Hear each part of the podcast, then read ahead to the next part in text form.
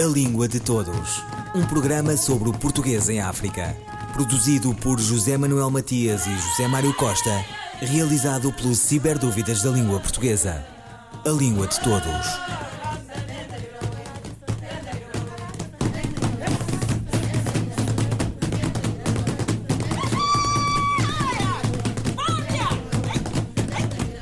Foi agora mesmo, quase no final desta legislatura.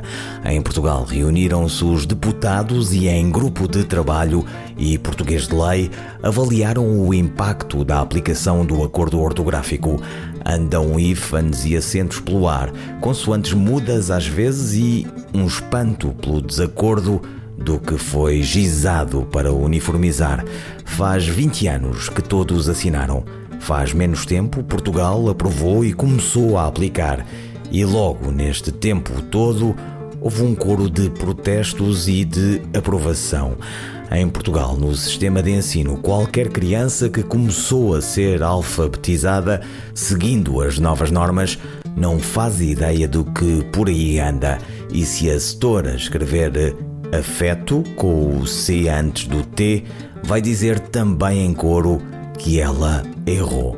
O Brasil repensa, Angola e Moçambique desconseguem. Talvez porque não querem, não podem. Timor é longe, Bissau disse que sim, São Tomé e Príncipe e Cabo Verde, enfim, tem dias. Até já, há VOC, vocabulário ortográfico comum da língua portuguesa. Até há tudo, sobretudo desacordo. Especialistas reúnam-se. Políticos façam o bate-papo depois. O grupo de trabalho do Parlamento Português desacordou. Estamos assim. É como estamos. Nos jornais, uns adotam, outros não. Quem escreve assina por baixo se faz segundo as normas ou não.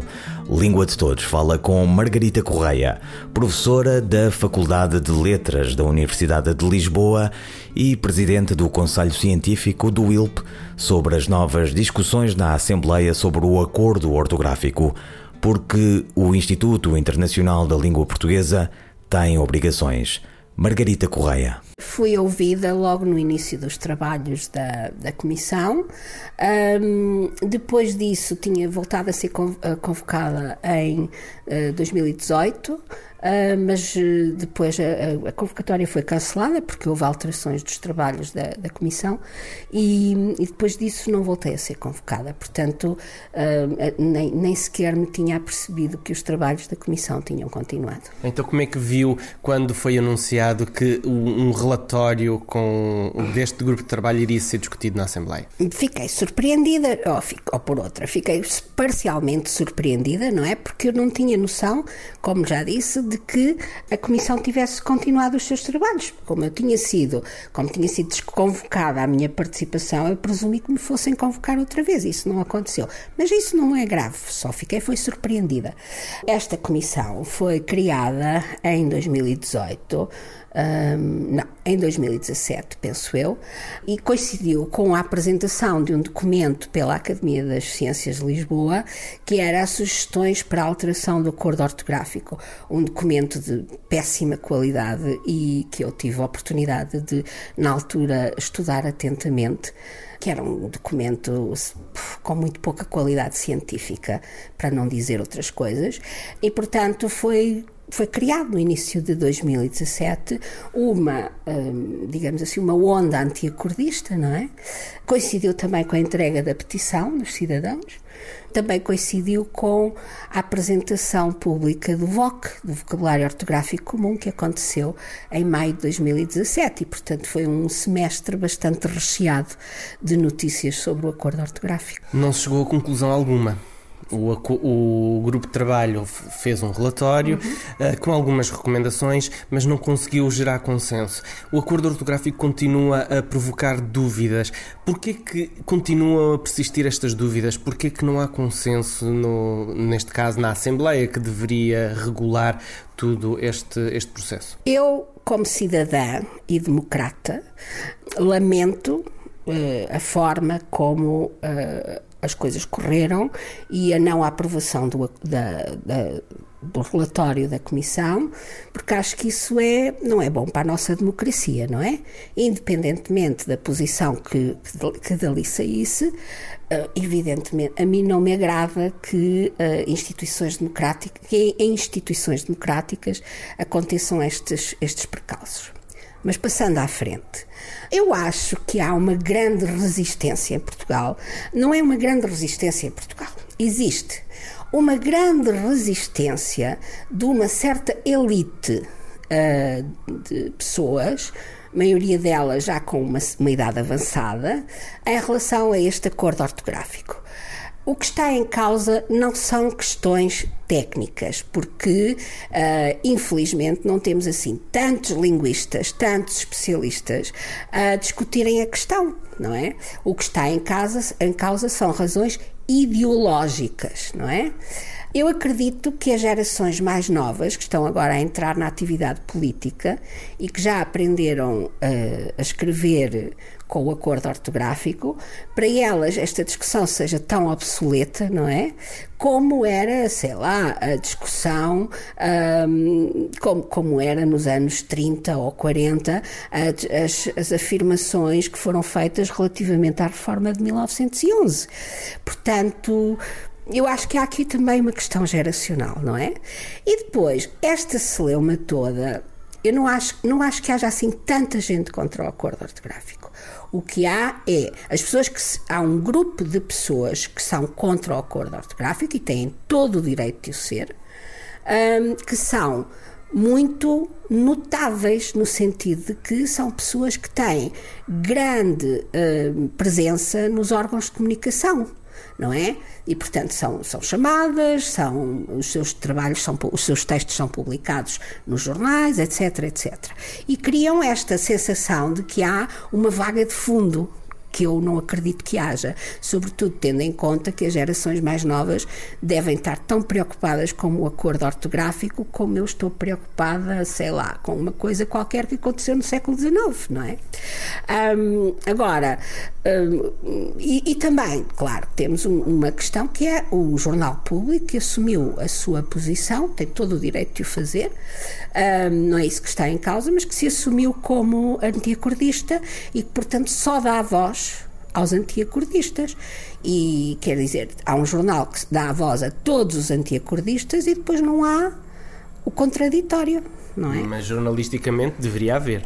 Pois, uh, o jornalista não sou eu, é o senhor, e portanto, mas eu aquilo que eu, que eu sei do funcionamento dos órgãos de comunicação é que sim, que devia haver contraditório, mas parece que não há, ou por outra, não há mesmo. Mas qual é que é a real situação neste caso do acordo?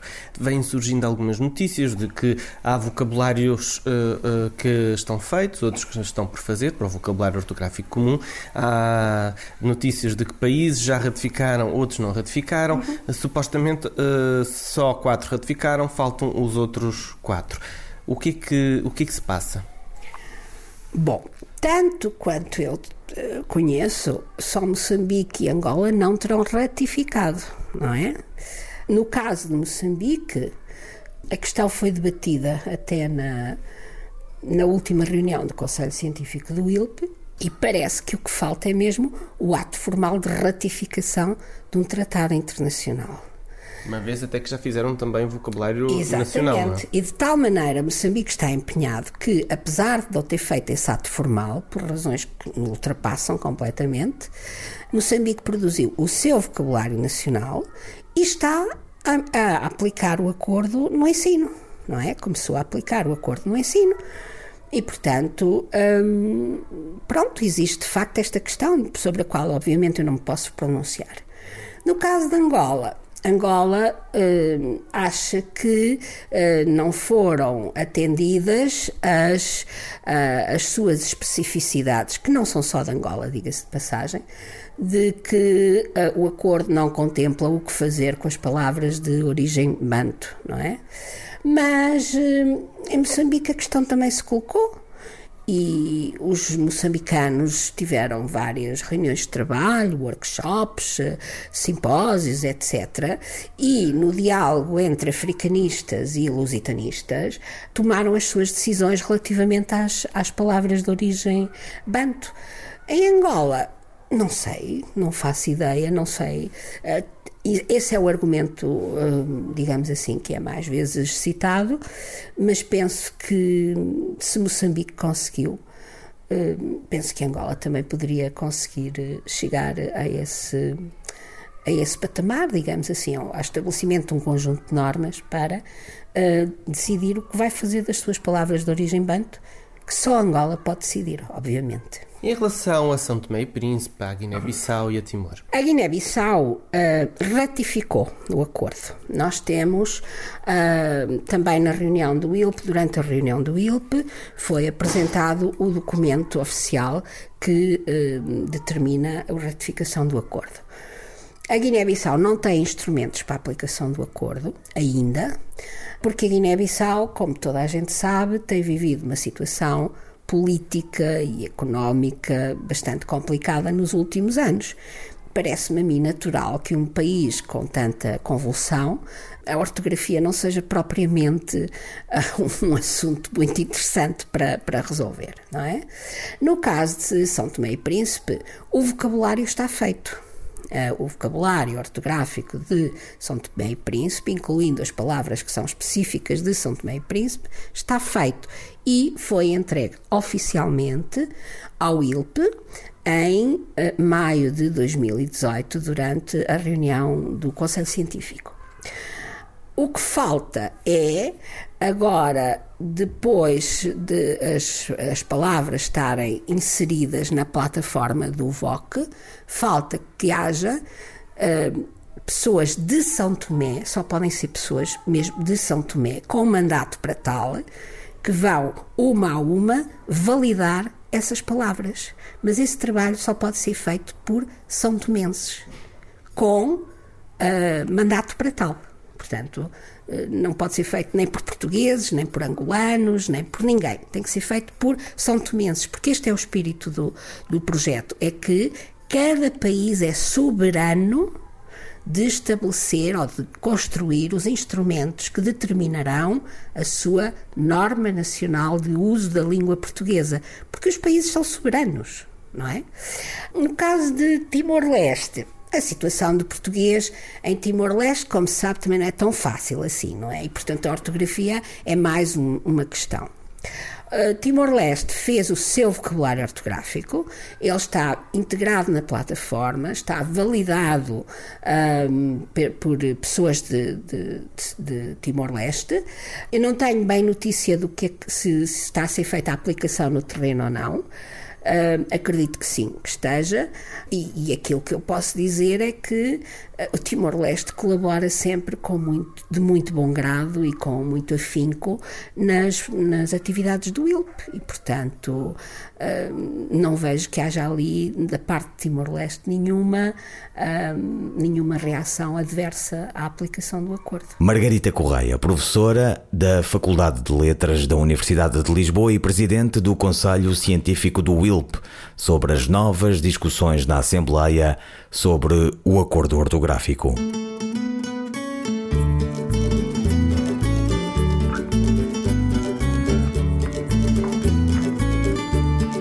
Na ilha de Madeira, um cisto e um pé de boi, dois amigos engalfinhote, por causa de um arcoviteira. Na ilha de Madeira, um cisto e um pé de boi, dois amigos engalfinhote por causa de um arcoviteira. É melhor é partir para cada chatice. É melhor é partir para cada chatice. Pouca vergonha des rapariga, já tá bom de acabar nesse terra. Tá bom muito deixa ignorante, tá brigado, tá morrer na guerra. Pouca vergonha des rapariga, já tá bom de acabar nesse terra. Tá bom muito deixa ignorante. Tá brigado, tá morrer na guerra. Dizer. É partir para cada chatice. Já não está a dizer, já matamos dizer. Melhor é partir para cada chatice. Ou na ilha de madeira, um cisto e um pé de boi. Dois amigos engalfinhou, por causa de um arcoviteira. Ou na ilha de madeira, um cisto e um pé de boi. Dois amigos engalfinhou, por causa de um arcoviteira. Já não está a dizer. E melhor é partir para cada chatice. Melhor é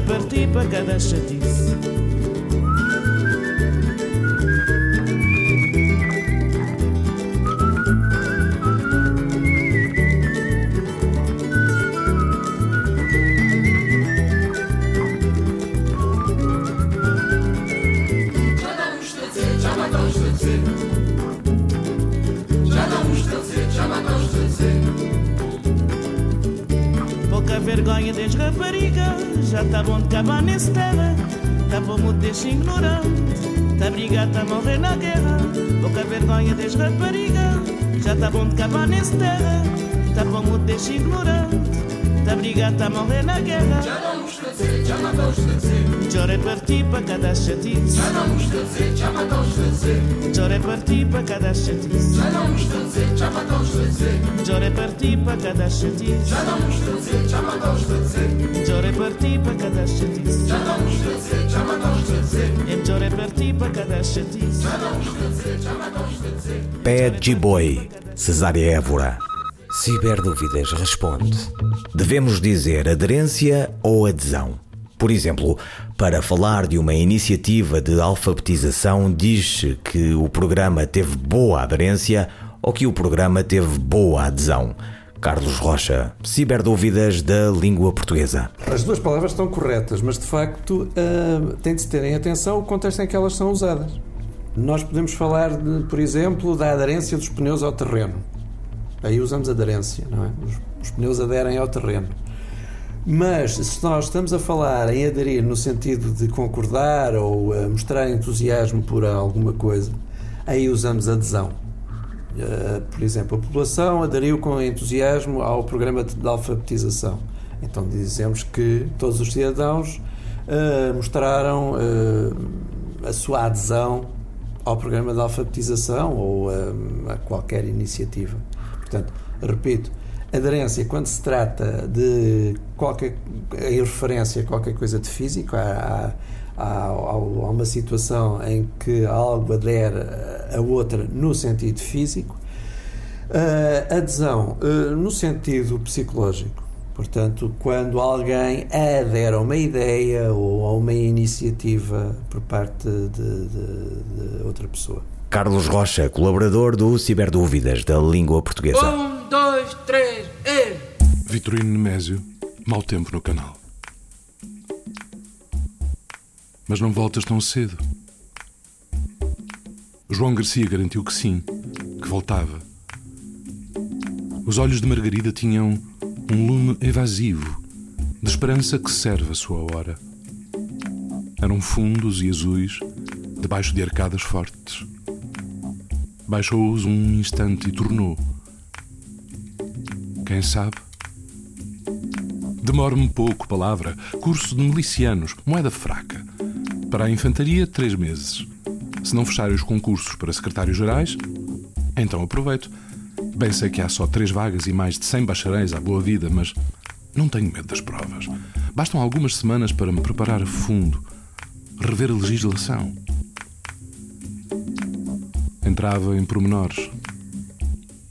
Margarida ouvia-o agora, vagamente distraída, de cabeça voltada às nuvens, como quem tem uma coisa que incomoda no pescoço, um mau jeito. O cabelo um pouco solto ficava com toda a luz da lâmpada de fronte, de maneira que a testa refletia o vai-vem da sombra ao vento.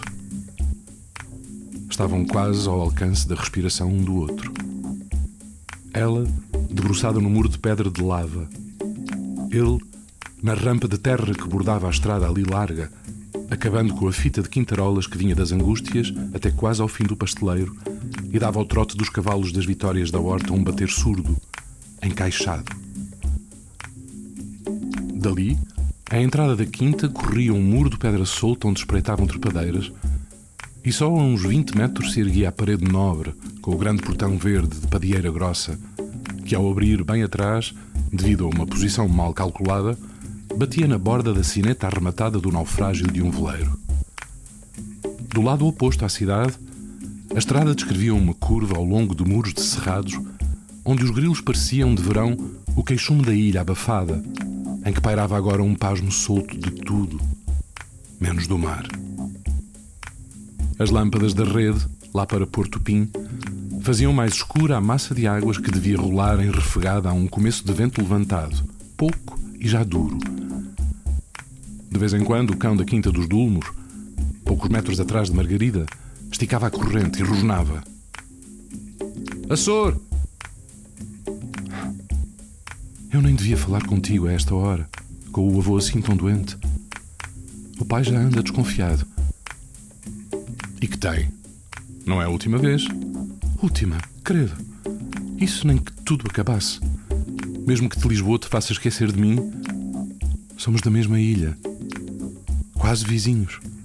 Apesar do que se passou. Mau Tempo no canal de Vitorino Nemésio na voz do ator André Gago. Nasceu em 1901 na Praia da Vitória, Ilha Terceira, Açores, e faleceu em Lisboa em 1978. Porque, ainda nos lembramos, a imprensa nacional, Casa da Moeda, começou a editar a obra completa do autor de Mau Tempo no canal, com coordenação de Luís Fagundes Duarte. Vitorino Nemésio foi professor da Faculdade de Letras da Universidade de Lisboa e uma das figuras maiores da poesia portuguesa do século XX. Ouviram Língua de Todos as despedidas de José Manuel Matias, José Mário Costa, Luís Carlos Patraquim, Miguel Roque Dias e Miguel van der Kellen. A Língua de Todos, um programa sobre o português em África, produzido por José Manuel Matias e José Mário Costa, realizado pelos Ciberdúvidas da Língua Portuguesa. A Língua de Todos.